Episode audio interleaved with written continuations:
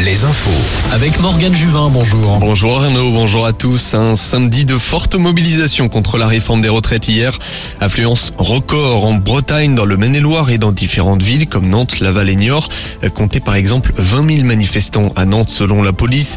Des chiffres inédits qui montrent l'opposition des Français à cette réforme. Les syndicats appellent à manifester jeudi prochain et menacent le gouvernement de mettre le pays à l'arrêt le 7 mars. En Haute-Vienne, il était le dernier survivant du massacre d'Oradour sur Glane. Robert Ebras s'en est allé hier à l'âge de 97 ans. Il avait seulement 18 ans quand les soldats allemands SS sont entrés dans son village pour décimer la population. C'était le 10 juin 1944. Seules 6 personnes ont survécu. 643 habitants ont été tués ce jour-là. De nouvelles annonces du procureur de Brest hier concernant la disparition d'Elena. Le corps calciné retrouvé près de Crozon et celui de la jeune femme de 21 ans. L'autopsie n'a pas permis de déterminer les causes du décès. Des analyses complémentaires vont être menées. Selon le procureur, le suspect se trouvait également à recouvrance au même moment qu'Elena le dimanche de la disparition. Il aurait également acheté 4 litres d'essence dans une station-service le jeudi suivant. C'est le week-end de la relance en football pour Angers. Les Angevins sont derniers de Ligue 1 à 5 points d'Auxerre.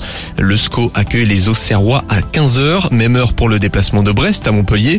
Avant cela, Rennes va défier Toulouse à 13h et puis à 17h. Coup d'envoi dans le Grand Ouest entre Nantes et Lorient.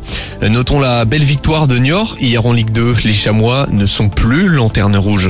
Cholet Basket renoue avec la victoire. Les Choletais ont battu Strasbourg après deux défaites de suite.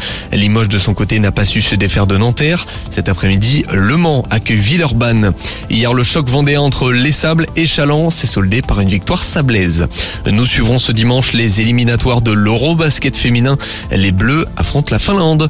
Un mot de rugby avant la météo. Les tricolores ont chuté hier au tournoi Destination. Première défaite depuis juillet 2021 en Australie.